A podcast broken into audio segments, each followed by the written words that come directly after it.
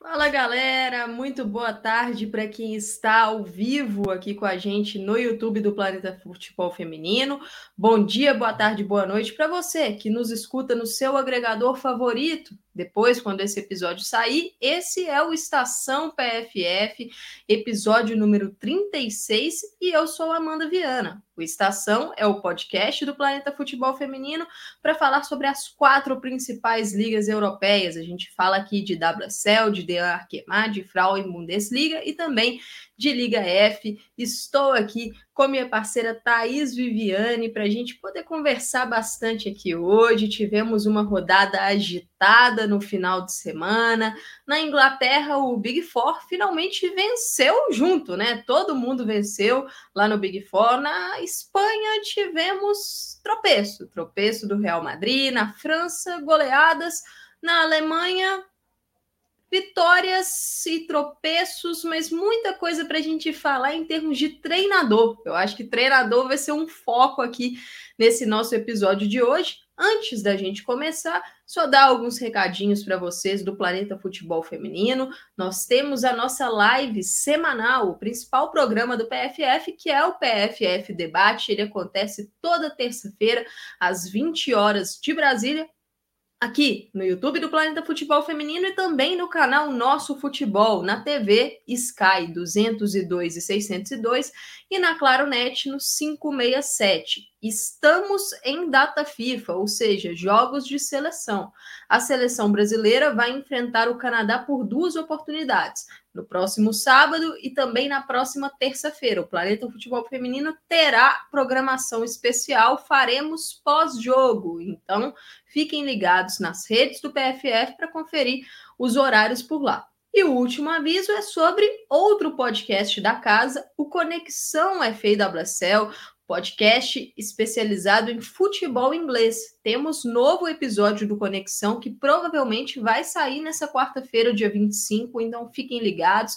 Eu estive nessa com Camila Vila Real e a gente passou pela quinta rodada do campeonato inglês. Bom, vamos começar então aqui essa gravação, né, esse episódio número 36 do Estação. E aí, Thais, tudo beleza com você? Tudo tranquilo, boa tarde, boa tarde a galera que está acompanhando a gente, sempre um prazer estar por aqui.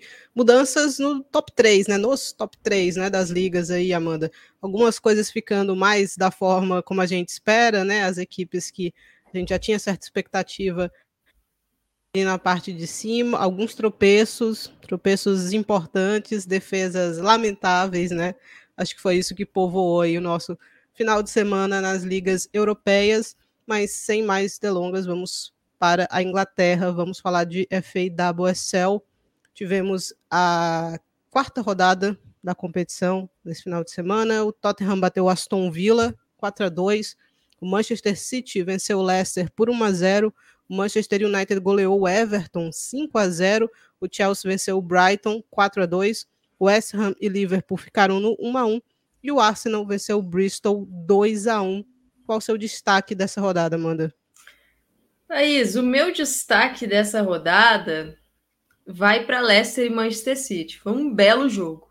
Foi um grande jogo essa partida. A gente já tinha falado, né, que a expectativa era que fosse realmente o melhor jogo da rodada e eu tô para te falar que foi porque o Leicester tem se mostrado muito competitivo nesse início de temporada. O trabalho do Willie Kirk destacamos bastante na última temporada, né? Ele foi até o nosso treinador da seleção da WSL 22-23 e, e ele tem conseguido dar sequência ao bom trabalho.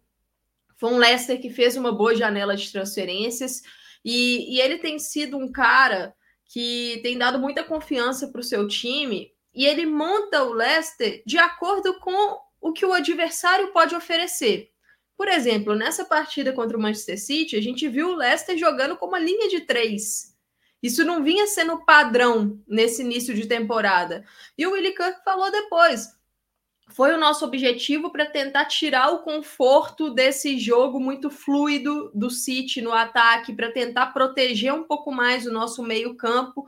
E eu acho que em boa parte da partida isso deu certo, porque o Manchester City teve muitas dificuldades para vencer essa partida e lógico, da parte do City, eu acho que tem que destacar também. Foi mais um jogo sólido da equipe, né? Que não conseguiu, como vem tendo esse problema, aproveitar chances para ampliar o seu placar. O City teve é, oportunidades na primeira etapa para fazer um placar um pouquinho mais dilatado, um pouquinho mais tranquilo, para não ter que sofrer no segundo tempo. Mas foi um time muito consistente, muito sólido e com Kiara Keating novamente se destacando, né, Thaís? É, é uma surpresa no início do campeonato a Keating como titular no gol, tendo é, a Ellie Roebuck e a Sandy McKeever no elenco, mas ela tem dado muito conta do recado, não só nas defesas. Ela fez ótimas defesas nesse jogo contra o Leicester, mas ela foi uma peça vital na saída de jogo do time, para escapar da pressão que as Fox estavam exercendo. E no lance do gol da Chloe Kelly, é ela que começa a jogada com um passe, um lançamento quebrando as linhas para Bunny Shaw. Então, realmente foi uma partida muito bem estudada, com as duas equipes bem taticamente e um jogo de alto nível. É, e aqui tem pro estilo que o Garrett Taylor quer, né? Eu acho que ela encaixa melhor do que a Roybook, né? Com essa, com essa saída de bola mais limpa. Então, acho que você tinha falado uma vez a gente conversando que a Roybook se machucou no momento errado, né?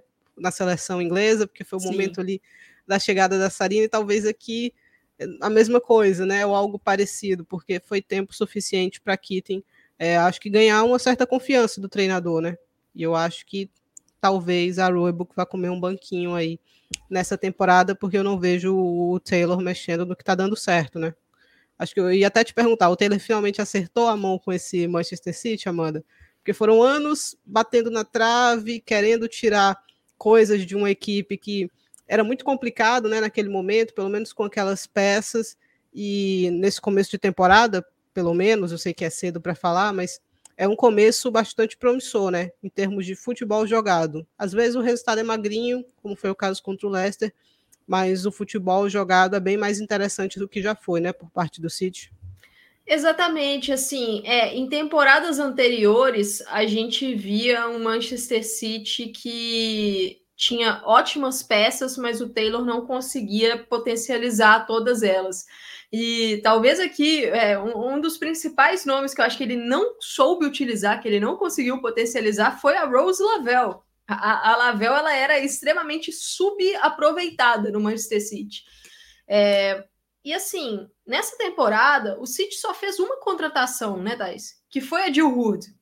Foi uma contratação cara, a gente falou aqui que o City pagou caro por ela, mas era o nome certo. Era uma peça que faltava nesse time para o equilíbrio do meio-campo, para ser uma jogadora, para compor ali, para pisar na área, para ser uma companheira a mais para Bunny Shaw chegando no ataque.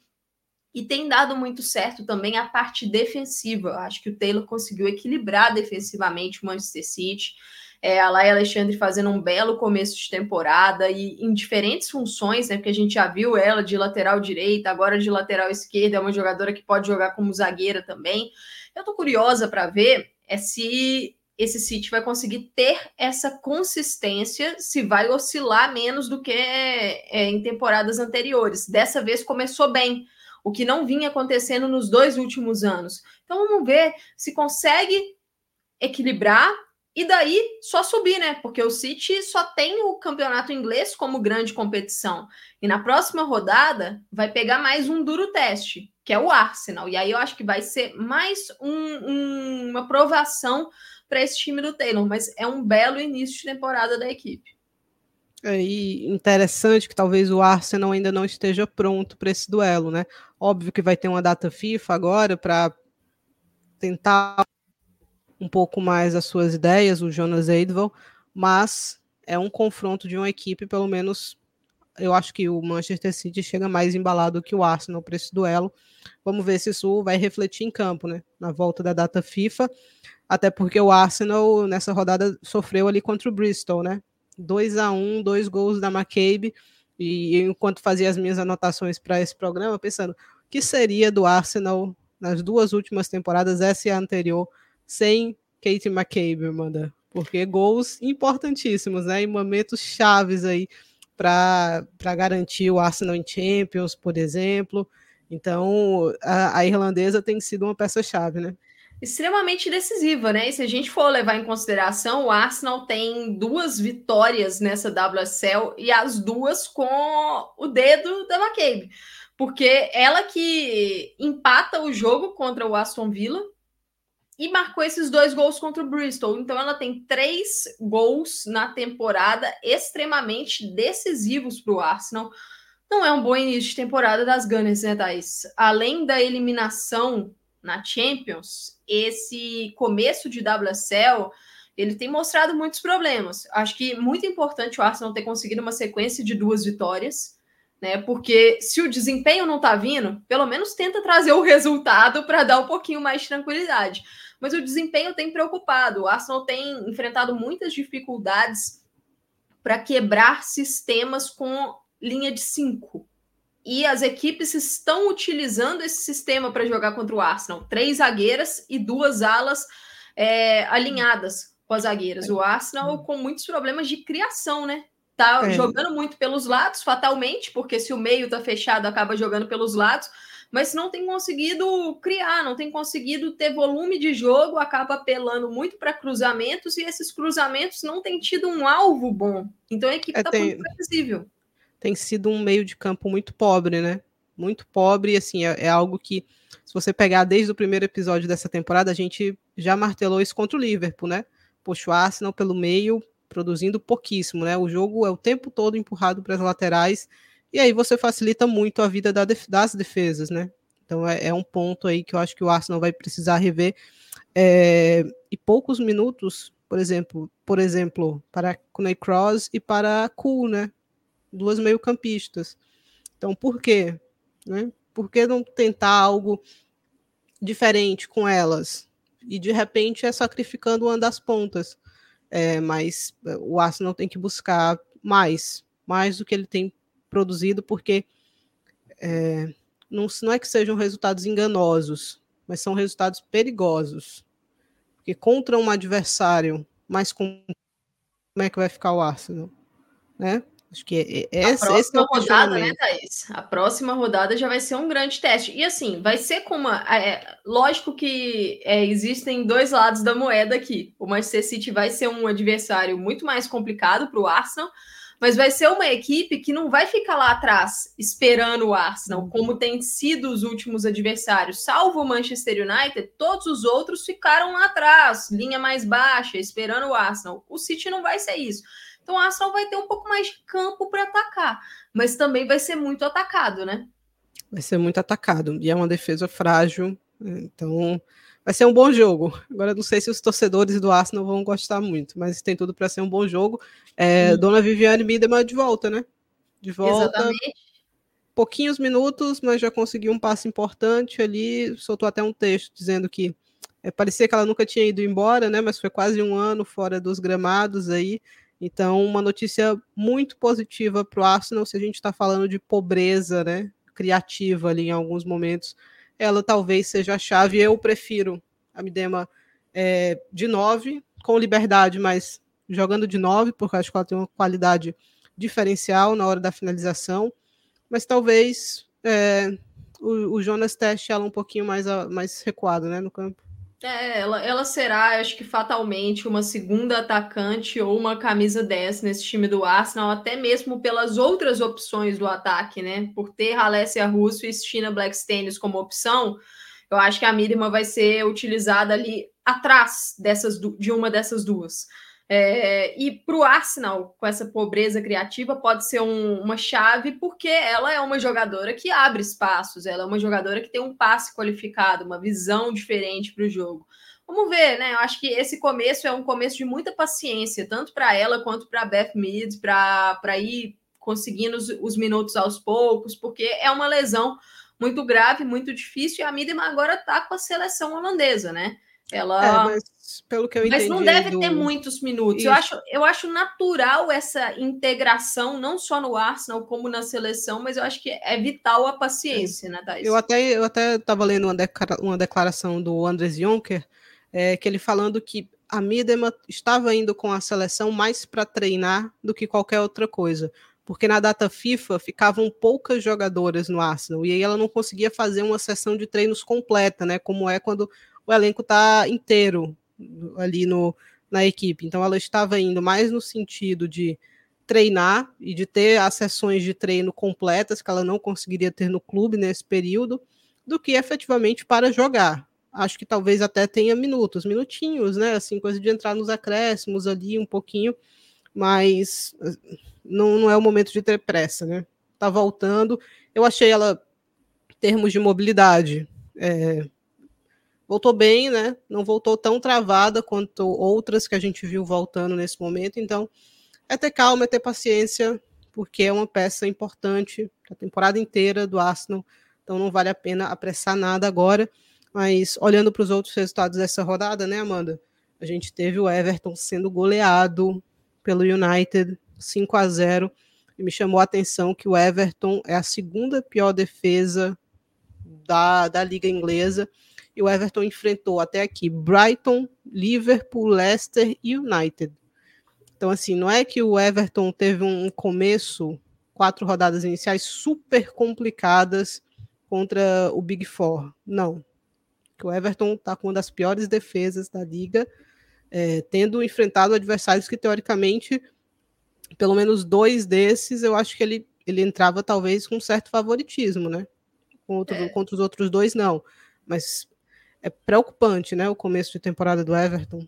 É mais um começo ruim, né? No, no somatório, ele é até a terceira pior, Thais, porque o, o Brighton... Porque tem duas equipes empatadas É, o Brighton e o 10, Villa estão né? com 10, né? Então, o Bristol tem 14 sofridos, o Brighton e o Villa 10 e o Everton 8. Mas, como você citou, esses adversários que o Everton enfrentou é, não são adversários que deveriam marcar muitos gols no Everton, tirando o Manchester United. Né? Lógico, desses oito gols, cinco foram sofridos contra o Manchester United. Então, esse jogo é realmente uma extrema preocupação.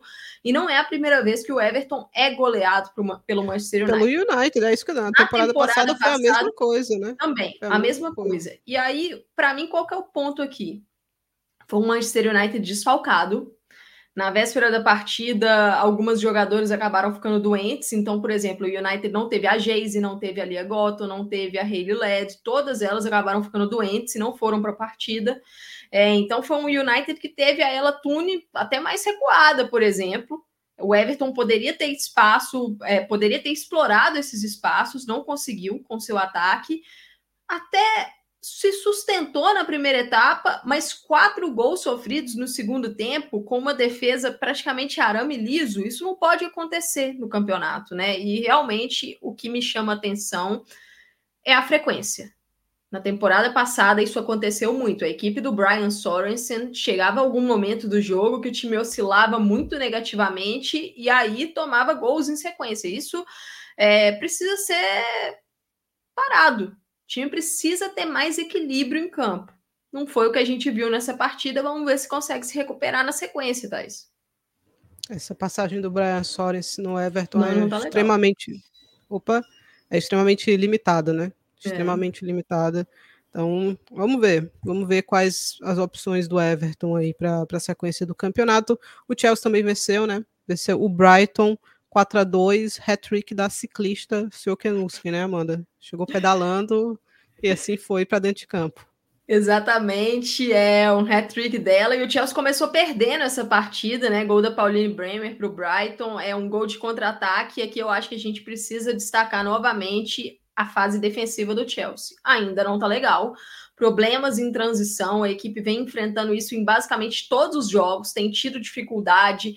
É, dessa vez a Emma Reis foi com uma trinca né, defensiva, a Carter, a Buchanan e a Bright. Em alguns momentos virava linha de quatro, no segundo tempo a gente viu mais isso, mas era uma trinca e o time com dificuldades de organização mesmo. No lance do gol do Brighton, do primeiro gol, a Nusken e a Ingol estavam completamente perdidas ali no meio, elas que formaram a dupla de volantes na primeira etapa. É, então a Emma Reis ainda precisa encontrar essa sintonia defensiva do time. Agora, ofensivamente, foi o melhor jogo do Chelsea no campeonato, na temporada. A equipe produziu muito. No primeiro tempo foram muitas chances criadas. A Sophie Bagley, goleira do, do Brighton foi a melhor jogadora em campo no primeiro tempo, porque ela fez várias defesas difíceis. E o fato da Nusken ter conseguido o primeiro gol dela no finalzinho do primeiro tempo, acho que deu um respiro para o Chelsea para conseguir realmente organizar as ideias, e aí o time voltou mais eficiente na segunda etapa, deslanchou no placar. E o, o interessante da Nusken, né, Thais, é que a gente está acostumado a vê-la mais de forma mais defensiva. Seja jogando pela Alemanha ou no Frankfurt na defesa mesmo, ou mesmo no Chelsea jogando como uma, meia, uma volante. Mas na segunda etapa ela jogou praticamente como uma dessa ali, pisando muito na área e foi muito feliz. Né? Ela marcou três gols e ainda deu uma assistência para o gol da Egg Beaver Jones. Então foi uma boa partida do Chelsea ofensiva. Mas eu acho que a equipe está começando a entrar nos trilhos. É, essa defesa do Chelsea hoje para a Champions League ela é um convite à loucura, né? No grupo que o Chelsea está, é um convite à loucura, porque o Paris FC, o Real, podem machucar o Chelsea. Óbvio que o Chelsea é o favorito, mas protestos aqui, Amanda. Grande José Nino. Mas vamos passar para outros jogos da rodada, né? West Ham e Liverpool 1 a 1 foi uma partida muito travada, é, mas um destaque novamente para a trinca de meio-campistas do Liverpool, Mari Robinger, a série Holland e a Fuca Nagano. Acho que são três jogadoras para a gente ficar de olho aí, porque começaram muito bem a temporada. E o destaque do West Ham vai para contratação do time na temporada, a Rico Wake. Mais um gol decisivo, ela que é uma trabalhadora da bola, né? Conseguiu um empate no finalzinho muito valioso para o West Ham. E aí o último jogo aqui para a gente falar, Thaís, e esse jogo eu queria falar de treinadores. Hum. Aston Villa e Tottenham. Deixa eu só. 2, Tottenham 4. Só pontuar que o roteiro do Villa para essa temporada tá muito batido, né, Amanda? Sai na frente e toma virada ali. Então tá, assim, a coisa está complicada. Tá batido e a pergunta que eu faço é: o Aston Villa vai ser o novo Tottenham? Porque se a gente for olhar é, a WSL na temporada 21-22, o Tottenham fez uma belíssima campanha, uma campanha que chegou até a sonhar em um certo momento da temporada com vaga na Champions. E aí, em 22-23, a expectativa era Tottenham agora vai crescer, vai brigar, vai continuar brigando. E aí foi muito mal. Sequência de nove derrotas, Rehane Skinner demitida, o time brigou contra o rebaixamento. E o Villa, na temporada passada, todo mundo viu, né? Foi uma belíssima campanha do Aston Villa, desafiou os times grandes e fez uma boa janela para essa temporada. Então, a expectativa geral era que ele conseguisse realmente incomodar. Quem sabe sonhar com uma vaguinha de Champions, mas incomodar a parte de cima da tabela. E até aqui, Nenhuma vitória, né, Thaís? Nenhum ponto no campeonato. A equipe da Carla Ward está decepcionando. Tem um desfalque importante que é a Kenza Dali, mas eu acho que isso não justifica o futebol apresentado. Uma defesa que não tem conseguido ser consistente, com algumas falhas coletivas e individuais. Nesse jogo contra o Tottenham, a partida estava controlada até os 30 minutos mais ou menos Aí a Rachel Corsi entregou uma bola para Marta Thomas, que fez um golaço, e aí de, daí então o Tottenham assumiu o controle do jogo e o Villa se esfacelou. Hat-trick da Marta Thomas, um começo fantástico dela. Começo belíssimo, seis gols no campeonato, artilheira é, uma, uma contratação de reta final de janela, né? Porque a Bethany England precisou fazer uma cirurgia, ela só deve voltar em 2024. Então a Marta Thomas chegou para suprir essa lacuna e está suprindo muito bem. E quando eu falei que queria falar sobre treinadores, tenho que Cutucou destacar... o Skinner, né? Cutucou Oi? o Skinner aí. Cutucou. Não, cutucou. Já que você vai tocar é. no ponto dos treinadores, a Marta Thomas, depois da partida, cutucou o Skinner, disse que ia é, com alguém que confia em você, né? Então, né, para colocar na sua posição de origem, né? Ela que no Manchester United jogava mais pelos lados do campo e agora no Tottenham ela joga como nove mesmo, centralizada. Elogiou o Robert William, que para mim é um dos personagens do campeonato. Hoje eu vejo três treinadores se destacando positivamente: o Gareth Taylor, o Willie Kirk e o Robert William, ele que chegou para o Tottenham agora, veio do Beka Häcken, da Suécia, e um estilo de jogo bem interessante. Pressão na marcação, seja pressão alta ou até um bloco médio, mas com fechando os espaços, forçando o erro do adversário, um jogo ofensivo, vertical. E deu muito trabalho para o Chelsea na estreia. Foi a única derrota do Tottenham até aqui. E um time extremamente competitivo, boas contratações, além da Marta Thomas, a Luana Bühler, Olga Atinen. Então, um time bem interessante nesse começo da WSL, Thaís. Eu acho que a gente vai ficar de olho, né? Porque foi uma temporada bem negativa do Tottenham no 22-23 e o começo é muito promissor agora. Começo é bastante promissor. A BBC fez um perfil lá do William no começo da temporada que tá bem legal também, depois quem quiser conferir. É, treinador que passou a carreira toda praticamente na Suíça, na Suécia, né? É, e agora chega na Liga Inglesa e chega bem. Chega bem, botando o Tottenham, momentaneamente, pelo menos, né, Amanda? Amanda, no top 4, né? Na terceira colocação, top 3, inclusive, é, com nove pontos.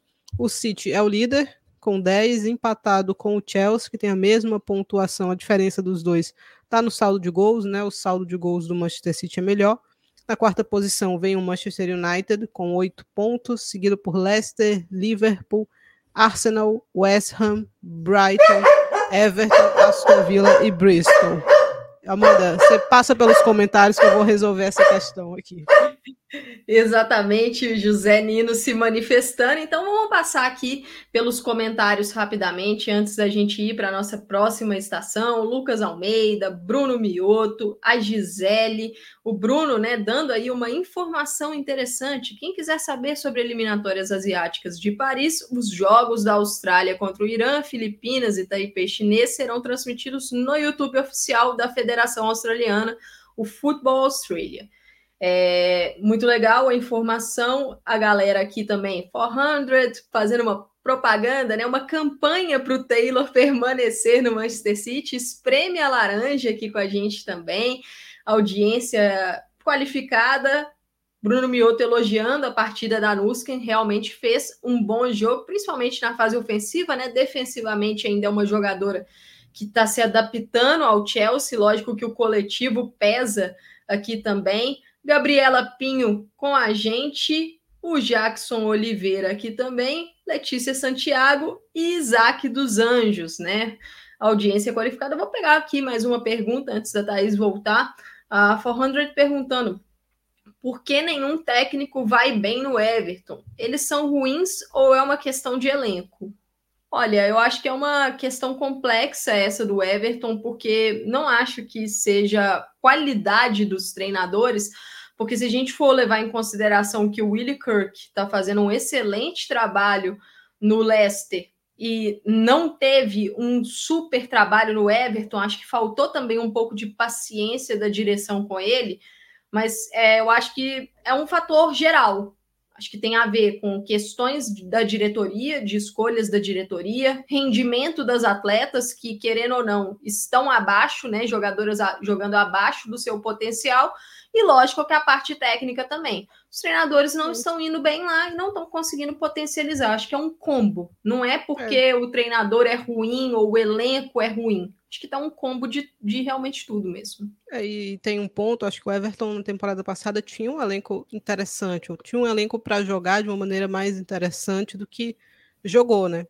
Eu acho que esse é o ponto. Tinha uma Jess Park, tinha uma Beaver Jones, teve uma Gil por ali, é, tinha contratado as Noyes, então tinha feito um mercado legal. Por mais que não tivesse comprado alguma dessas jogadoras, mas tinha conseguido empréstimos interessantes e agora a tendência é que perca, né? Não, não conseguiu, por exemplo, renovar nenhum desses empréstimos, né? Acabou devolvendo todas essas jogadoras e a tendência é que não fique, por exemplo, com a Bjorn, né? Seja mais um desfalque aí para janeiro, quem sabe. Então, preocupante a situação do Everton. Vamos ver como é que a coisa vai seguir. Exatamente, só para a gente fechar aqui essa estação inglesa, passar pelos jogos da próxima rodada, que serão no fim de semana do dia 4 de novembro, né? Depois da data FIFA, o Aston Villa vai receber o Chelsea, um confronto complicado para o Villa que ainda não pontuou. O Arsenal e o Manchester City se enfrentam no domingo, dia 5, o jogo da rodada, né, Thaís? Esse aqui É, no domingo, dia 5, também Tottenham e Everton, Liverpool e Leicester, West Ham e Bristol, Brighton e Manchester United. Olha, confronto da rodada, esse Arsenal e City não tem como ser diferente, como você falou, mas se o Arsenal perde aqui, a situação dele vai ficar bem complicada para o restante da temporada, bem complicada. Então o Arsenal não pode nem pensar em perder essa partida. Perder seria uma calamidade para o Arsenal aqui. Então é. seria é. praticamente decretar que vai ser só remar contra a maré o ano inteiro, isso sem Champions League, né? Então assim, ficaria... uma derrota aqui, eu acho que para as perspectivas de título ficaria muito complicada. É. Aí seria um campeonato de recuperação visando vaga na Champions, né? Isso, isso é sempre bem mais complicado, mas acho que fechamos, passamos bem aqui, né, Amanda, pelo que foi essa rodada de campeonato inglês.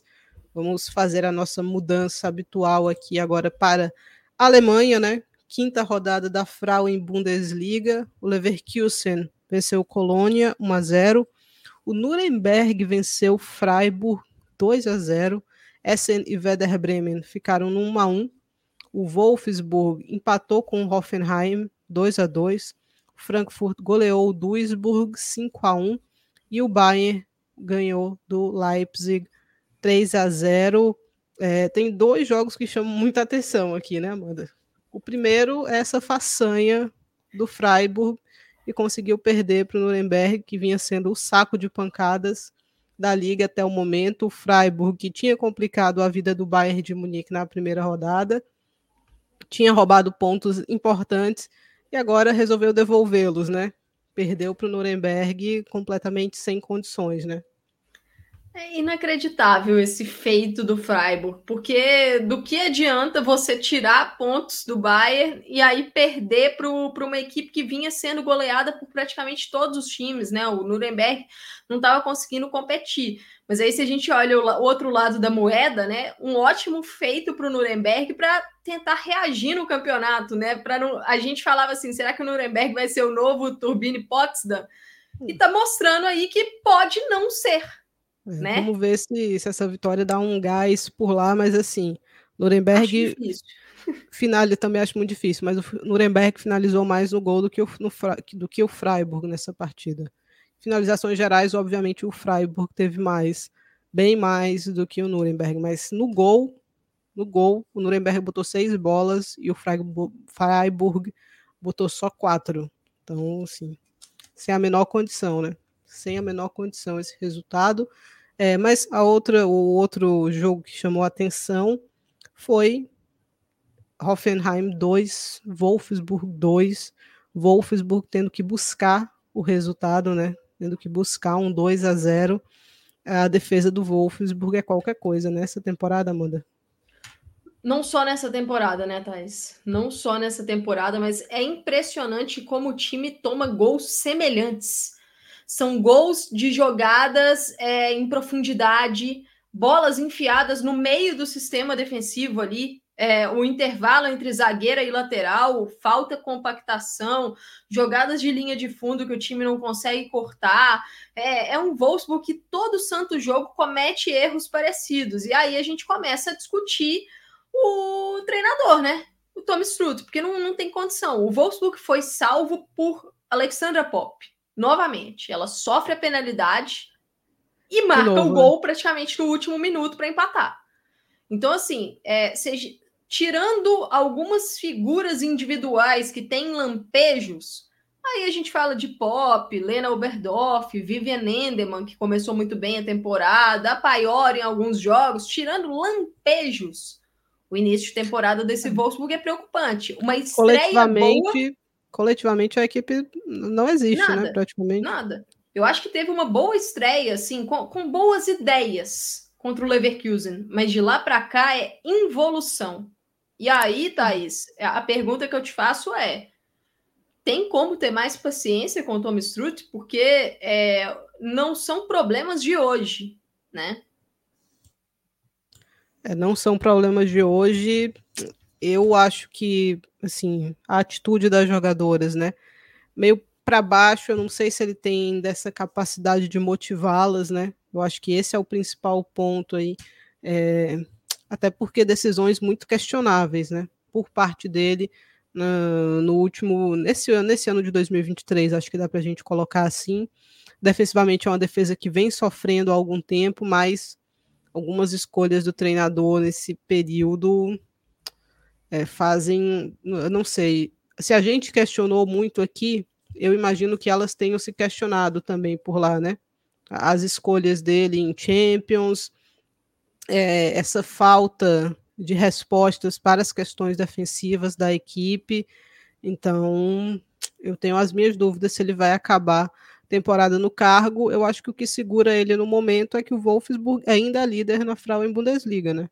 Vai ser o único, a única competição de peso, né? Óbvio que tem a Copa da Alemanha, mas o, a liga virou obrigação para o Wolfsburg, né? Depois de ter saído, depois de ter sido eliminado na Champions.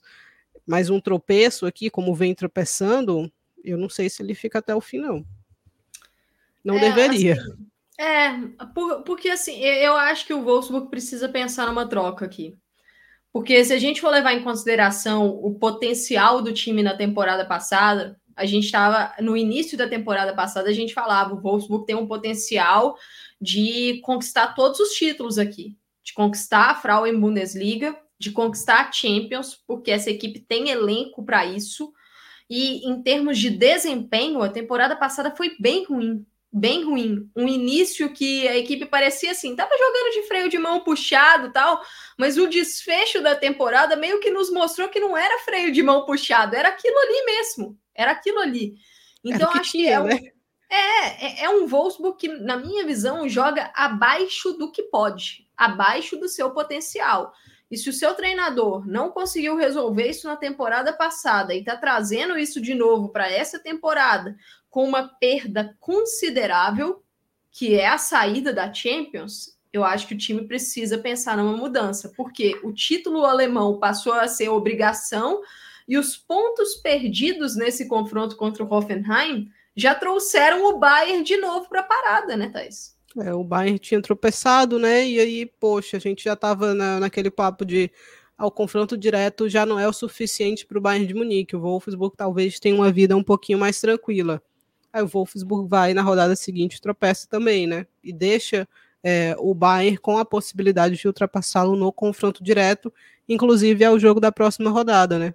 próxima rodada, na volta da data FIFA, a gente vai ter Bayern de Munique e Wolfsburg em Munique no domingo, né, no dia 5.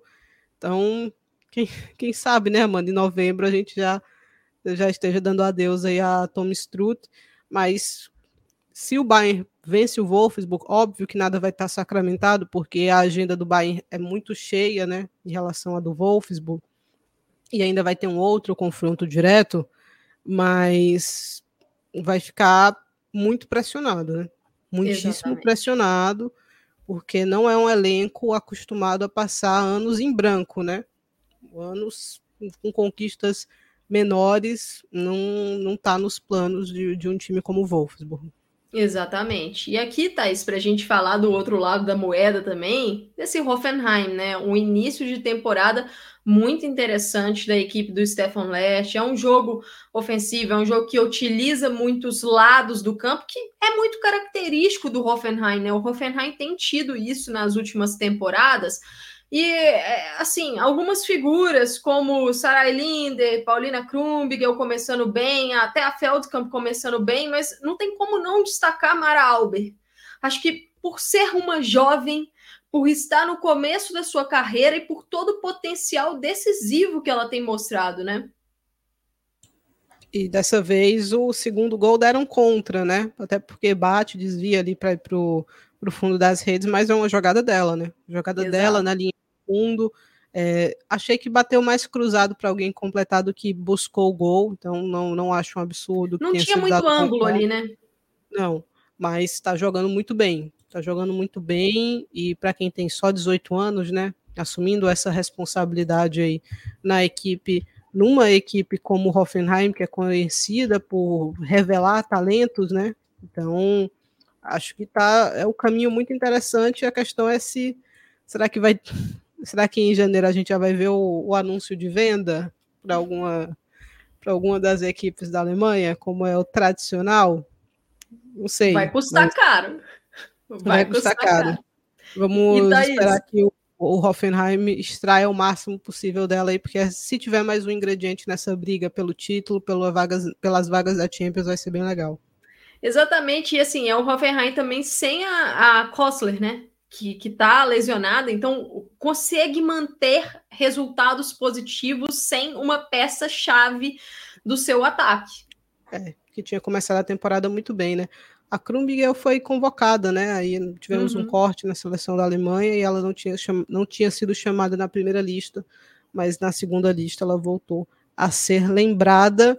É, acho que é isso, né? Aqui na Alemanha, vamos dar uma olhadinha na classificação. O Wolfsburg é líder ainda, com 13 pontos, seguido pelo Hoffenheim com 11. O Bayern de Munique também tem 11 na terceira colocação. Depois vem o Leverkusen, Werder Bremen Frankfurt, Essen, Colônia, Freiburg, Leipzig e na parte de baixo Nuremberg, Duisburg. Eu acho que esses dois aqui vão brigar fortemente aqui contra o rebaixamento e largam como favoritos aqui para essa Frauen Bundesliga 2.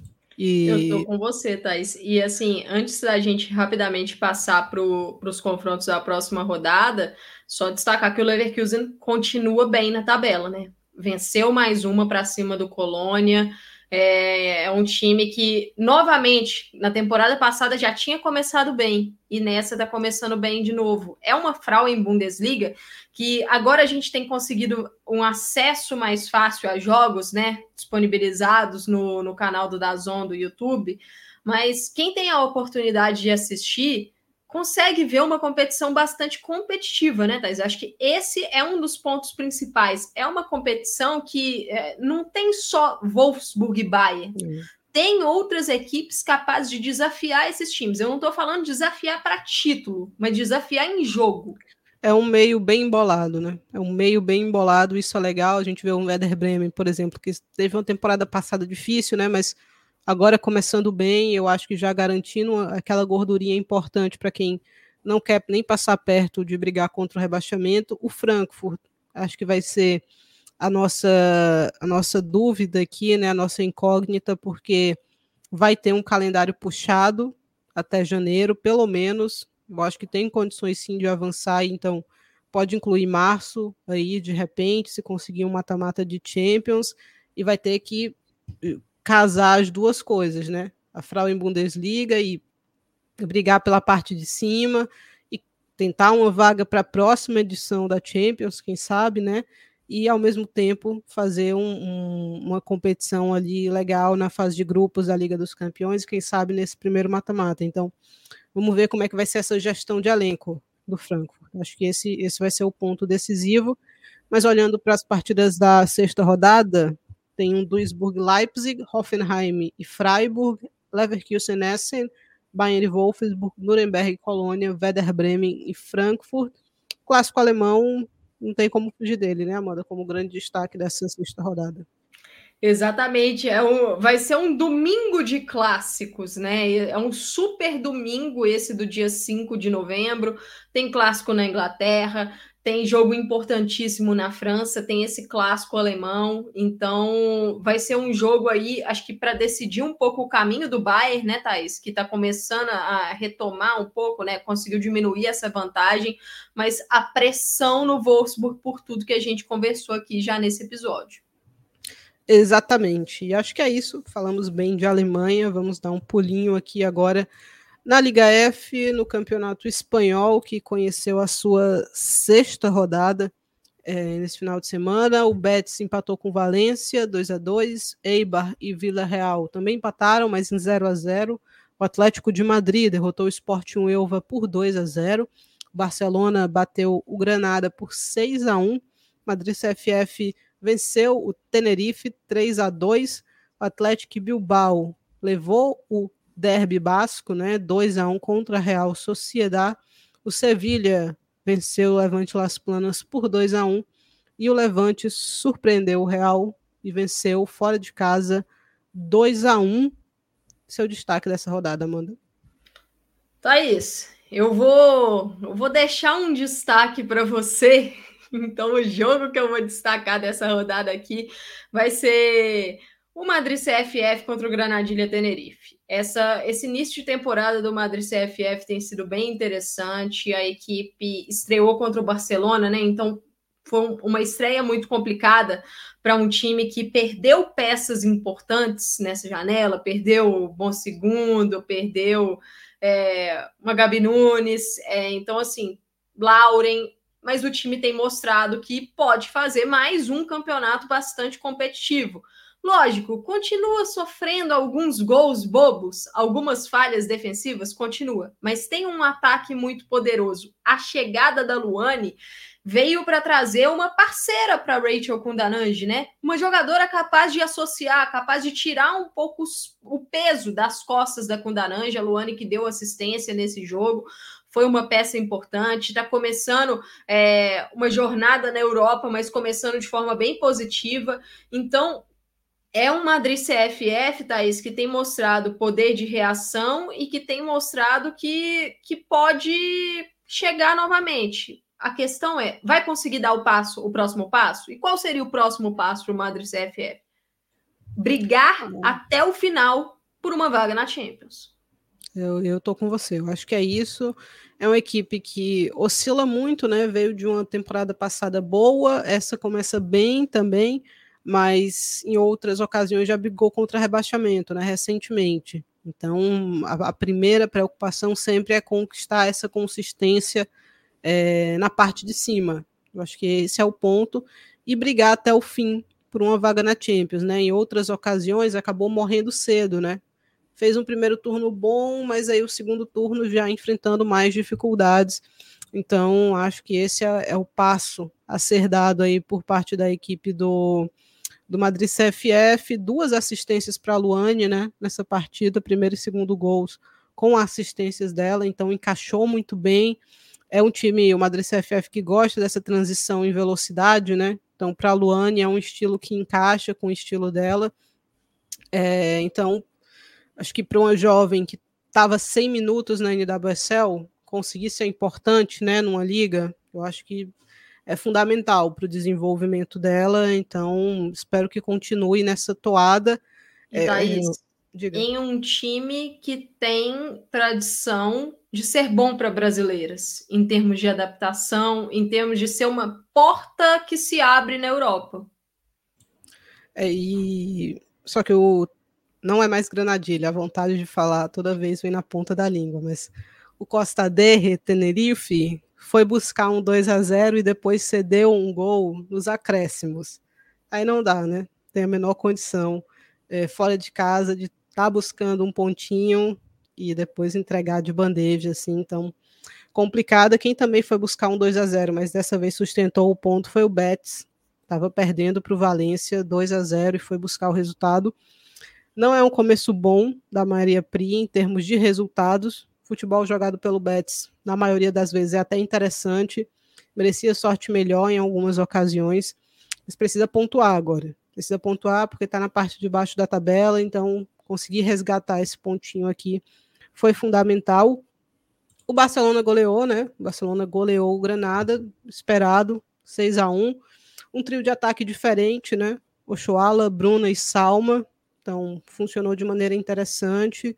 É, tivemos aí o primeiro gol da ONA também. Tinha até marcado em outra ocasião, mas a arbitragem tinha anulado. Então veio aí, tá, para mim, a melhor jogadora do Barcelona nesse começo de temporada. Não sei para você, Amanda. Não, eu tô com você. É, assim, um começo de temporada fantástico da ONA. É, encaixou como uma luva ali no lado esquerdo. Tô até bastante curiosa para ver quando o Barcelona tiver a Fridolina Rolfo saudável, né? Isso a gente não sabe quando vai acontecer, mas a ONA chega para dar vida de forma diferente ao lado esquerdo, porque ela é uma jogadora diferente da Rolfo, e eu acho que a gente tem conseguido ver a influência dele nesse dela nesse ataque do Barcelona. E um outro destaque que eu queria fazer dessa partida, Thaís, Martina Fernandes, jovem, 19 anos, titular na zaga, né? A Irene Paredes teve um problema físico, então ela ganhou oportunidade aí. Interessante. É, eu estava até vendo no Twitter um perfil que acompanha o Barcelona falando que a equipe do Barcelona é o time que mais é, deu chances para jovens sub-23 nesse começo de temporada nas grandes ligas. Então, em termos de número, né? De números de jovens que tiveram oportunidades. Então, curioso. Curioso, não foi quem mais deu minutos, mas foi quem teve a maior quantidade de jogadoras sub-23 atuando. É, e tivemos também para fechar essa rodada o Levante surpreendendo o Real Madrid fora de casa, 2 a 1 Diga suas impressões, Amanda, dessa, dessa partida primeiro, mas uma defesa assim lamentável. Olha, eu achei o principal jogo da rodada, né? A gente já estava imaginando que seria o principal jogo da rodada pelo peso das duas equipes, mas é um Real Madrid muito preocupante. Muito preocupante, porque o desempenho do Real não estava legal no início do campeonato, não foi legal na fase prévia da Champions. Mas a gente falava assim: vamos esperar quando esse time for testado por um adversário um pouco mais qualificado. E esse adversário um pouco mais qualificado era o Levante. E a resposta do Real não foi boa. Defensivamente, muitos problemas. A defesa do Real. Aqui eu não falo nem só a linha de zaga, o sistema defensivo do Real Madrid, na minha visão, está desequilibrado. Lá na frente, a pressão exercida pelo time está totalmente desconectada. O Real Madrid, em diversos momentos desse jogo, marcou o levante lá em cima, marcando a saída de bola do levante. Só que o levante, com muita paciência no toque de bola, saía dessa pressão até com uma certa facilidade, Thaís. E aí encontrava muito campo para explorar, né? Então é um Real Madrid que defensivamente preocupa e ofensivamente muito pobre, se escorando nas individualidades. É, e assim, o Levante tinha facilidade de sair dessa marcação do Real, porque não era uma marcação conjunta, né? Subia a linha de ataque e uma jogadora do meio, mas as outras ficavam dentro do próprio campo, né? Então não tinha aquela pressão. Assim que o Levante conseguia encontrar uma alternativa, não tinha pressão em quem recebia a bola, né? E aí você facilitava muitíssimo a defesa da a, a vida da defesa da equipe do, do Sanchez Vera. Eu acho que foi um primeiro tempo do Levante excepcional. Primeiro tempo paupérrimo do Real Madrid. O Real não encontrou praticamente nada. Um pênalti ali que a Linda ficou reclamando, mas fora isso, né? Fora essa esticada, pouquíssimo. O Real tomando dois gols de bola parada é uma questão para a Champions League. O Real vai precisar prestar muita atenção, nem tanto pelo Paris FC, eu imagino, mas muito pelo Chelsea porque o Chelsea já machucou o Real assim na edição passada. Então é algo que o Toril vai ter que encontrar uma solução. É, imaginar algo diferente. O segundo tempo do Real até melhorou, é, conseguiu um empate cedo, só que perdeu o gás, né? A equipe perdeu o gás e o Toril teve muito mal nessa partida. Muito então mal, é porque as substituições dele foram todas ofensivas, mas sem pensar em, na construção, né? Quem, é, quem ia construir esse ataque? Ele começou a empilhar a jogadora de frente e não, não tinha ninguém para fazer a coisa ter uma liga ali, né? Ele tentou uma defesa com, com três zagueiras nessa partida, não funcionou, porque o Sil tá assim, pré-sal, terrível, as duas, o começo de temporada das duas é fraquíssimo mas o Real não tem uma alternativa às duas, né? Porque não trouxe uma zagueira a mais é nessa janela. Tem a Sara Lopes no banco, mas o Toril ainda não quis testá-la. Pelo nível da Kathleen e da Rocio, merecia um teste. Merecia, sinceramente, um teste é, contra uma equipe mais acessível, talvez. Mas a Ivana vem sendo a melhor zagueira do Real nesse começo de temporada, e isso é muito preocupante, muito preocupante. É, era uma sequência desgastante, era uma sequência de seis partidas, é, num espaço de, de 20 dias, algo assim, então ia ser difícil. Real teve que jogar na Noruega, né, fora de casa ainda para confirmar a vaga da Champions, então chegou mais cansado do que o Levante para esse confronto. Mas o segundo tempo o Real poderia ter vencido essa partida. E não venceu porque o Toril mexeu muito mal não deu minutos a Maite, tirou a Brum muito cedo, a Brum não estava tendo um jogo bom, mas ele tirou a Brum muito cedo e depois ele queria uma, uma peça alta de novo para o jogo aéreo, e aí ele teve que botar a Carla Camacho ali, porque ele já tinha substituído a Brum, botou a Raso, a Raso não encontrou absolutamente nada, nada. Então, escolhas muito questionáveis do Toril. Eu acho que o Real vai para o mercado de inverno forte, né? Porque ainda vai ter rodada de Champions para acontecer em janeiro e com só essas três zagueiras, obviamente não vai dar.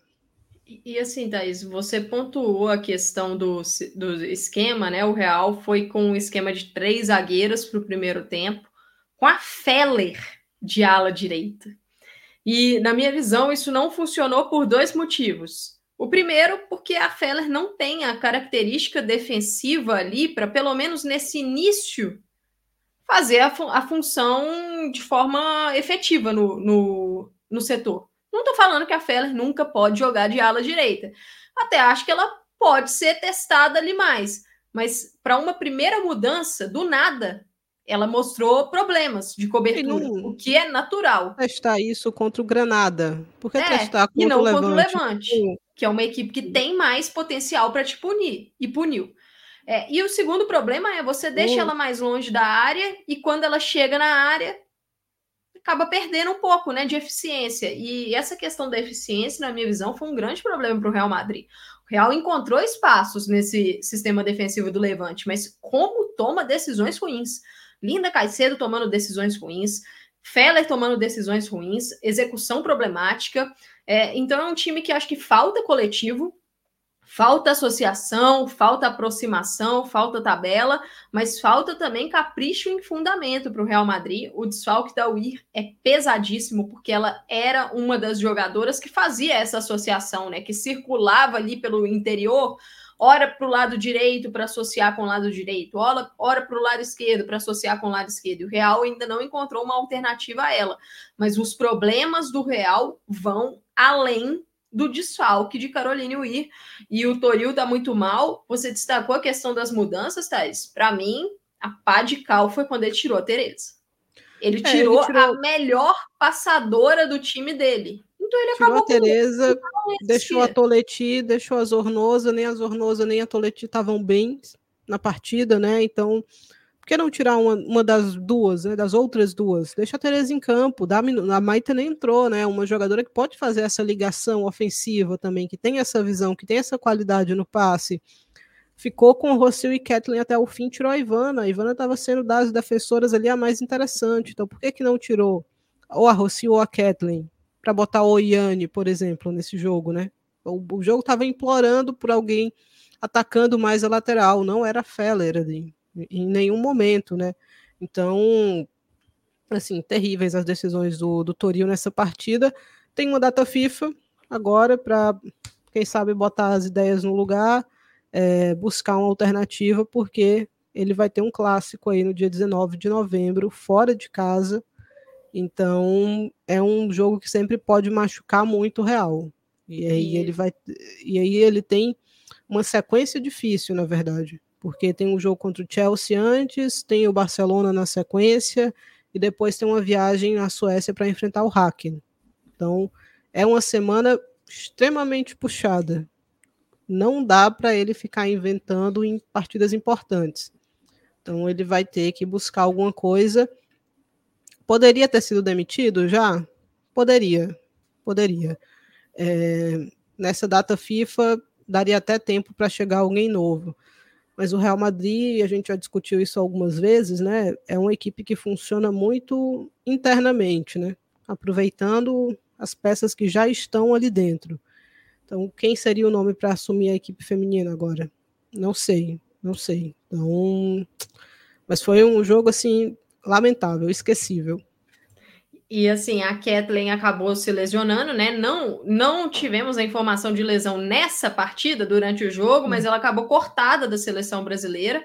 É, então, vamos ver quanto tempo ela vai ficar de, de molho, se é algo mais grave ou se é algo mais simples. Mas, Thaís, para a gente fechar essa partida, eu queria só passar rapidamente sobre o Levante, porque é, o Levante mereceu muito essa vitória e não foi apenas pelo jogo aéreo, né? Os dois gols saíram no jogo aéreo. A Gabi Nunes deu assistência para o primeiro gol, que foi marcado pela Paula Fernandes ali num, bate-rebate dentro da área.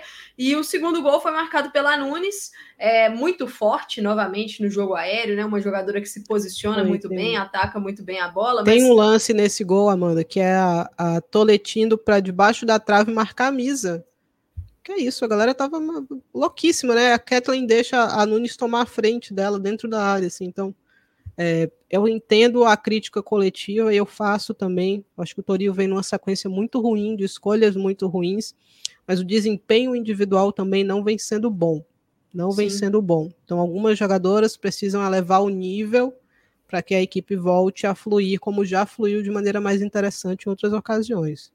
E, aí, assim, sobre o Levante, a Nunes se destacou, a Alba Redondo está voltando, né? Ela já tinha voltado na rodada passada, então é importante para o Levante ter a sua principal peça ofensiva de volta de lesão. A Mayra Ramírez ainda não voltou, então é um Levante que ainda pode evoluir nessa temporada, mas defensivamente, Thaís, mostrou-se muito seguro. A Antônia teve a dura missão de parar a Linda Caicedo. Em alguns lances, a Linda Caicedo teve, levou vantagem? Levou, porque é uma jogadora diferente. É uma jogadora que no um contra um ela, ela leva vantagem. Mas a Antônia, no geral, ela tirou muito o conforto da Caicedo no jogo, fez um, uma partida bem segura. Maria Mendes, muito bem também. É, achei que o Levante, não só com a bola, né? A tranquilidade para sair jogando, para construir as suas jogadas, mas sem a bola, para conseguir proteger a sua área, fez um, um, um bom jogo. E aí foi premiado com essa vitória em uma das suas grandes armas, que é o jogo aéreo. É, e aí, olhando para a tabela de classificação, né? A gente ficamos na Liga F com apenas duas equipes invictas, né? O Levante e o Barcelona ainda não perderam nessa edição. O Levante Las Planas também estava aqui, né? Mas a nossa zica não falha nunca. Perdeu, tomou um gol da Ima Gabarro aí já nos acréscimos nessa rodada, na partida contra o Sevilha. Então, o Barcelona é líder com 18 pontos, seguido por Madrid CFF com 15. Real Madrid também tem 15, mas tem um gol a menos né, no saldo. É, o Atlético de Madrid na quarta colocação com 13 pontos, seguido por Levante, Levante Las Planas, Granadilha, Granadilha não, Costa de Tenerife, Atlético Bilbao, Valência, Real Sociedad, Sevilha, Villarreal, Eibar, Real Betis, Granada e na lanterna o Sporting Elva. Passei no, pelo nome aqui do, do Tenerife, do Costa de Tenerife, lembrei que é, Agostina marcou, né? Não sei se uhum. o torcedor do Palmeiras e do Flamengo tem saudades aí dela. E a Kundananji saiu de maca, né? Se chocou com a goleira da equipe do, do Tenerife, Aline, e precisou sair de maca. Então vamos ver qual vai ser a atualização ali em relação a ela para a volta ou, do campeonato, ou quem sabe essa data FIFA. É, mas eu acho que é isso, né, Amanda? Aqui de de Liga F, olhando para os confrontos da sétima rodada, na volta da data FIFA.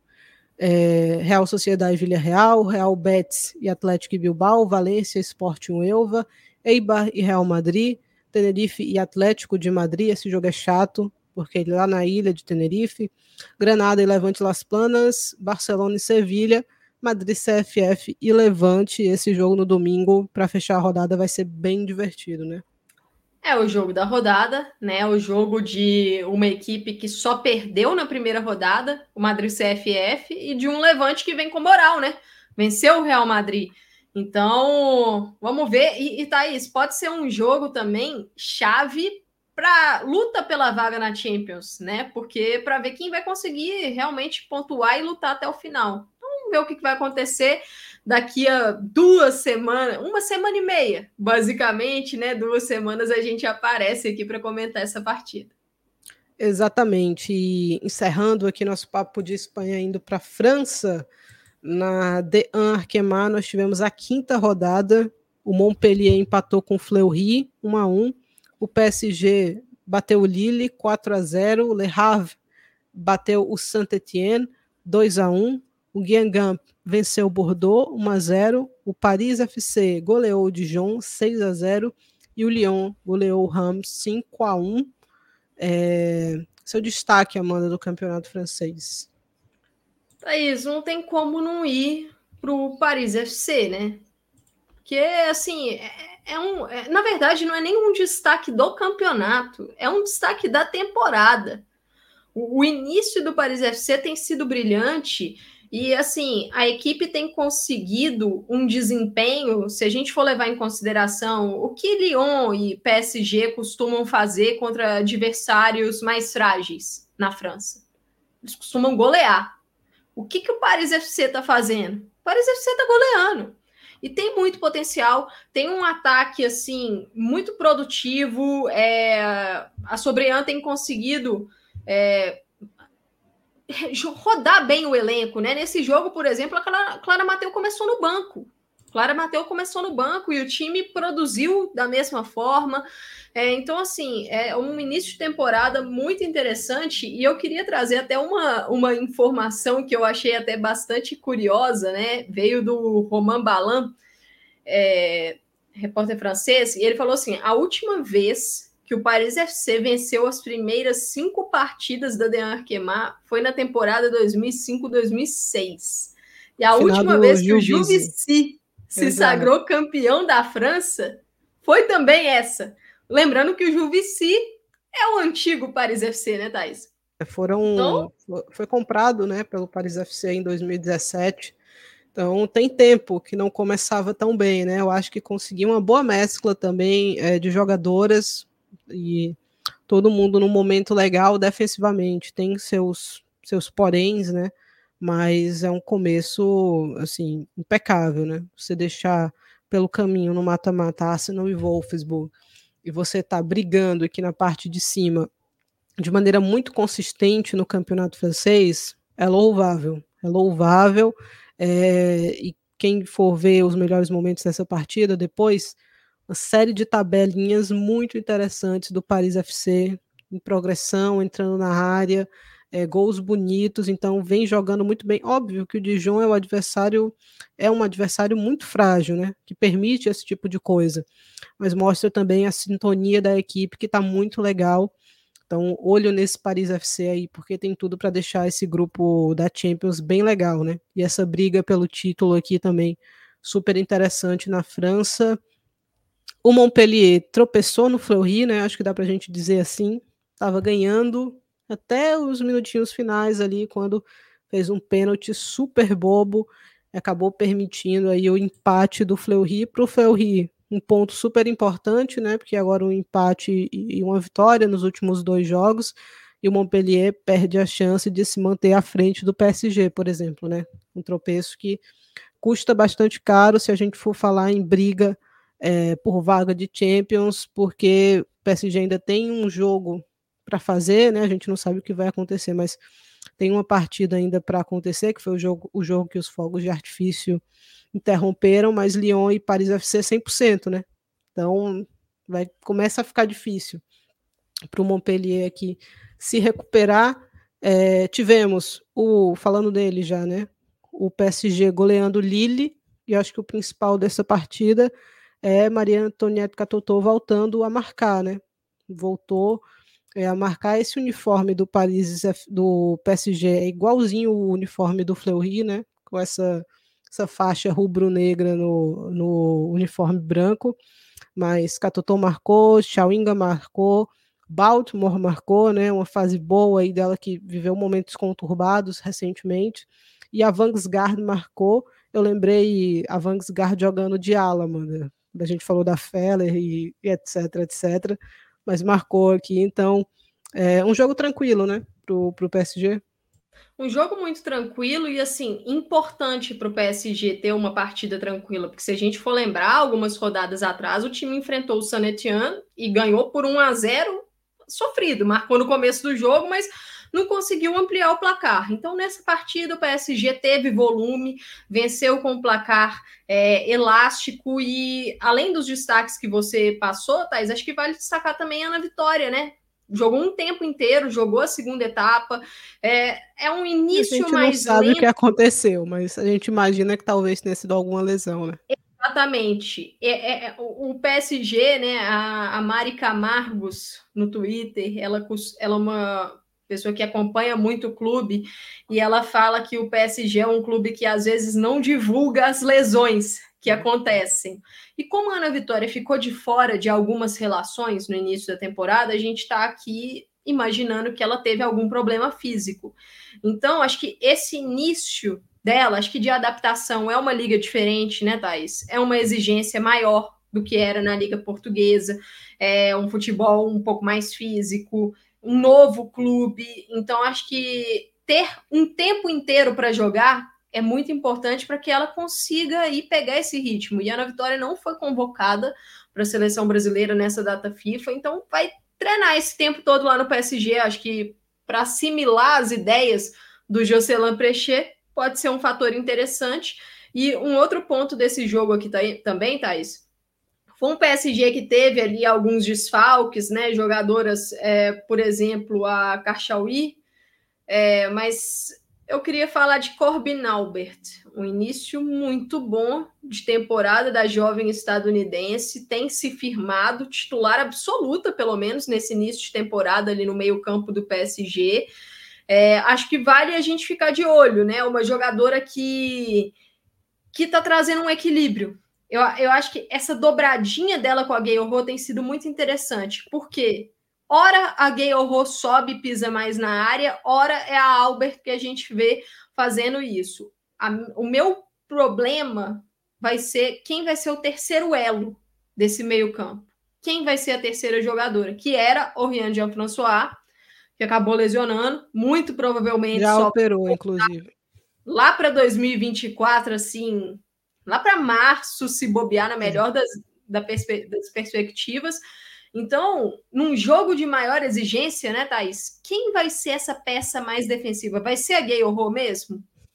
Ou será que vai encontrar uma outra solução o Prechê? É, tô, tô curiosa também. Tô curiosa porque é um PSG que não fez uma janela de transferências boa, né? Aquém do que precisava, mas eu acho que conseguiu encaixar um time titular interessante, né? Competitivo. Competitivo. E aí vamos ver se vai ser o suficiente de repente para sustentar a temporada toda, ou se de repente ainda vai se reforçar em janeiro, né? Pensando em, em Champions, pensando em Liga dos Campeões. Caiu num grupo chato, caiu num grupo chato. Então, mas eu tô curiosa. Eu tô curiosa. Eu acho que a, a Chawinga foi um acerto muito positivo ali. A Albert também já estava, né, né, do mercado passado, mas começou a se integrar de maneira mais interessante né, nesse período. Então, talvez haja vida ali para o PSG, né? A gente estava com muitas dúvidas, mas talvez haja vida ali para o PSG. o meu último destaque aqui do PSG vai para a defesa. Além da Cachauí, a Del Almeida também não estava disponível para esse jogo, né? Um problema físico. E o Jocelyn Prechet deu sequência para Claire Hunt, que está pegando cada vez mais ritmo, né? Depois de ter voltado de lesão, chegando no clube agora também, mas optou pela Tirima Samura, para fazer dupla com ela. E o que eu queria lembrar aqui é: a Samura chegou agora no PSG também, uma jovem jogadora, jogadora de seleção de base da França, muito potencial. Mas o PSG nesse mercado foi buscar Viola Caligares e a Satuto Uncarrá. Duas zagueiras também, e num jogo em que o Prechê deu uma rodada de elenco, que foi esse jogo contra o Lille, nem Caligares, nem Tuncarrá foram titulares na zaga. Percebeu que juntando as duas não tá dando uma. Foi buscar as duas. É a mesma pergunta que eu fazia na temporada passada de por que o PSG foi contratar Torvalds do Tir. É assim, a Caligares eu ainda entendo, porque estava livre no mercado, ok um rendimento mais ou menos, te adiciona alguma profundidade que era necessária nesse elenco. Agora a Tuncarra, sim. Assim, a Tuncarra só não tendo visto os últimos anos da carreira dela para querer no time. Então, assim, incompreensível. Você falando de jovens jogadoras, né? Puxar um destaque aqui do Saint-Etienne Le Havre também. Chancela Faifa, né? Marcou aqui o gol da vitória do, do Le Havre, fez uma boa partida, jovem jogadora, 17 anos só, é, nas seleções de base, sub-17 da França, ela sempre está aparecendo com um destaque interessante, então é necessário ficar de olho aqui na, na jovem. Acho que fala assim o nome dela, é Faefá, mas se não for, no futuro a gente corrige. O Leão também goleou, né, Amanda? O líder do campeonato goleou. É, Alice Sombat abriu o placar no que foi o primeiro gol profissional dela, né? 20 minutos ali. Mas o destaque, mais uma vez, aqui é Melchido Mornay, né? Mais um gol, mais uma boa partida. Caiu como uma luva, né, Amanda, no, no Lyon. Assim, um início espetacular de temporada da do Mornay e numa exigência muito maior, né, Thaís? Porque uma coisa é você ser o destaque pelo Ramos. Do Ramos, né? Era o, Outra era coisa, é, aqui, ela, né? ela reencontrou né, a sua antiga equipe. Outra coisa é você já chegar jogando fino da bola no Lyon, que é um time que tem uma profundidade ofensiva bem interessante. Ou seja, existe uma competição ali naquela posição. E ela chegou solta, chegou muito bem, o rendimento tá, tá muito bom. Esse, essa trinca de ataque tá, tá me chamando a atenção. Eu tô gostando. De Dumornay, Le Sommer, Diani, eu tô gostando. Lógico, né, que a, a, o óbvio, o ideal, acho que pro Lyon é ter a Ada como titular ali, né, Thais? É, você tem uma Ada deve voltar em algum momento, a Cascarinô também para janeiro. É a expectativa dela, né, voltar a jogar. Você tem uma Vicky Bechot pedindo espaço também, né? Cada vez que, que entra em campo. Então, ofensivamente, eu acho que o Lyon está bem servido. Bem servido. A minha preocupação é no meio e na defesa. É, vamos ver quais, quais serão as escolhas do Lyon aí. O Lyon gosta bastante desse mercado de inverno também, né? A do Mornay, uhum. por exemplo, chegou nele. Ou pelo menos foi contratada nele, né? Então, vamos ver aí como é que, como é que o Lyon vai se mexer nesse aspecto, mas é, o pessoal lá do FemFoot News, né, que é uma página legal para quem gosta de acompanhar o futebol feminino, eles trouxeram um dado legal da Melk com o Rams, foram 39 jogos, 23 gols e 13 assistências, 36 participações diretas em gols em 39 jogos, né? Então, assim, fantástico. O que surpreendeu a gente foi a demora, né, entre aspas, de, de chegar num Lyon, num PSG, porque todo mundo já, já sabia. Ela falou, inclusive, eu estava dando uma acompanhada aí para um, pra um, um Loop Haiti, eu não sei o que é, mas é uma página aí de, de futebol do, do Haiti, e perguntaram da bola de ouro, né? Assim, ela falou que, obviamente, pensa nisso, né? Toda jogadora, todo jogador pensa nisso, e é um troféu que gostaria de ter, claro, então quem sabe, né? Quem sabe no futuro, mas chegou jogando muito bem. São três gols e duas assistências com Lyon na D1. É um número surpreendente, né?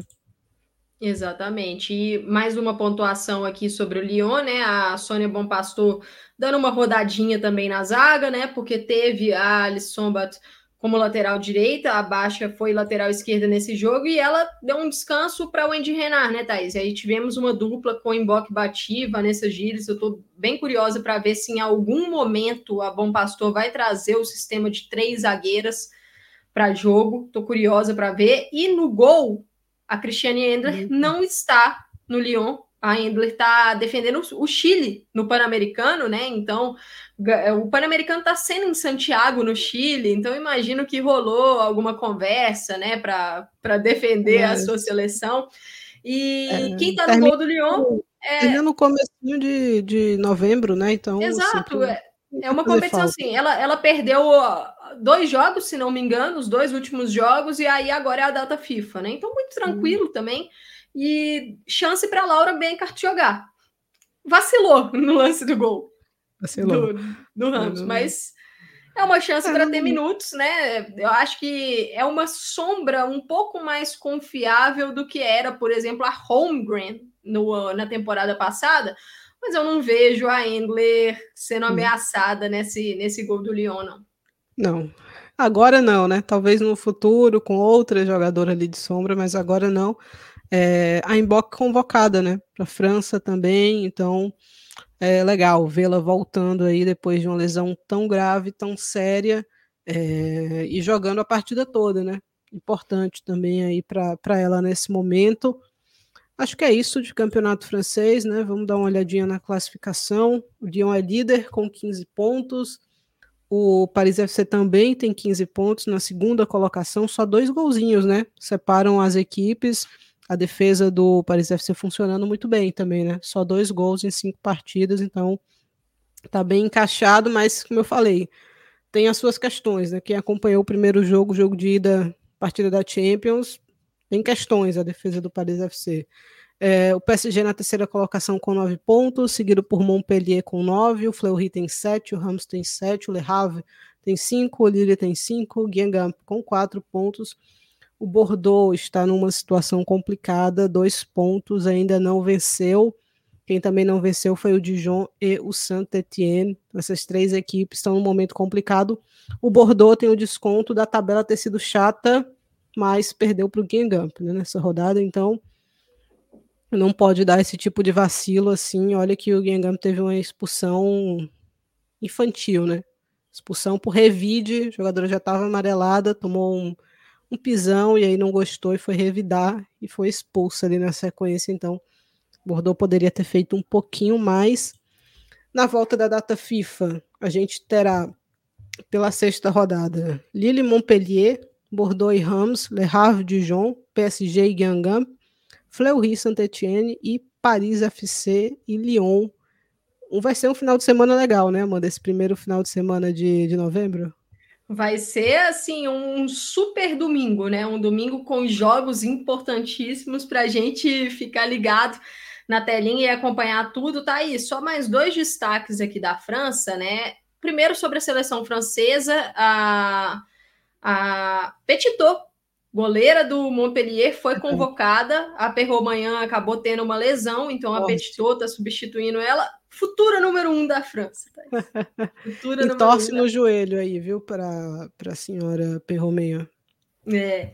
E a outra notícia é que Vincent Posson tornará o novo diretor-geral do Lyon feminino em 2024. E essa é uma notícia controversa, né, Thais? Porque a Sara Bjork Gunasdottir, quando ela teve aquela questão que até saiu do Lyon, é, foi para Juventus, ficou grávida e aí denunciou o comportamento do Vincent Ponson durante a gravidez dela, sobre a questão dos salários não pagos, as ameaças, falta de consideração ali. Então, uma decisão. Processar o Lyon, né? Teve que processar o Lyon aí. Então... Exatamente. Então, assim, uma decisão controversa aí do Lyon de transformar o Vincent Posson em seu novo diretor-geral. Vamos ver. Até, até receber um apoio famoso aí, né? O Reinaldo Pedros postou um comentário aí no Twitter a favor dele, mas preciso abrir o olho, né, com quem a gente bota nesses cargos de poder. É, o Lyon confirmou também que os jogos da Champions vão ser disputados no Groupama Stadium, né? Primeiro no estádio principal do Lyon, assim como o Chelsea também anunciou que os jogos da Champions acontecerão no Stamford Bridge, né? Então, Frankfurt também, no seu Frankfurt estádio também. principal. Então, legal, boa iniciativa, né? Boa e iniciativa. Quem estava aqui com a gente no chat, Thais, era o Espreme a Laranja. O Ajax também confirmou que levará é os seus jogos é para o estádio principal. Então, acho que o clima vai ser bem legal, né? Vai ser bem legal. Espero que o público compareça, é, porque fica tudo mais legal dessa maneira, né? E a gente tem uns confrontos bem legais nessa primeira fase. Talvez o Lyon seja o que tenha menos confrontos de impacto, né? Nesse, nesse primeiro momento, mas os outros grupos todos têm pelo menos um bom jogo aí, alguns mais que isso, inclusive. Então, vale a pena ficar ligado, mas eu acho que a nossa viagem terminou, né, Amanda? Chegamos na estação final. Exatamente, chegamos na estação final desse episódio número 36 do Estação PFF. Agradecer a galera que nos acompanhou ao vivo no YouTube: Gabriela Pinho, Bruno Mioto, a Gisele, o Lucas Almeida, o Espreme Laranja aqui com a gente, 400, Isaac dos Anjos, a Letícia Santiago também, Jackson Oliveira, audiência muito qualificada aqui com a gente, Thaís, no YouTube. Se você que está ouvindo no seu agregador favorito esse episódio, nós gravamos esse episódio ao vivo no YouTube. E aí, um pouco mais de interação com o chat, passamos aí algumas imagens, classificação, jogos na tela. Então, se quiser ter essa experiência com a gente, também acompanhe as redes do Planeta Futebol Feminino, porque lá a gente deixa o dia e o horário que acontecerá a gravação. Mas lembrando, o episódio sempre fica disponível nos principais agregadores, e aí você procura por De Primeira Futebol Feminino, joga lá Estação PFF, que você tem aí o acesso a todos esses 36 episódios dessa nossa temporada. Thaís, sempre um prazer estar aqui com você e agora a gente volta daqui a duas, duas semaninhas, semanas. né? Porque é, estamos num período de data FIFA, então só em novembro que a gente vai pegar de novo o trem aqui do Estação. É só em novembro e depois de um final de semana super interessante. Então acompanhe lá as redes do PFF, que a gente vai soltando coisinhas legais por lá em relação a esse fim de semana. Tem tudo para ser super agitado é, no futebol feminino internacional. Muito obrigada pela sua companhia e até a próxima. Eu sou Amanda Viana, estive com Thaís Viviane e esse foi o episódio número 36 do Estação PFF. Até a próxima.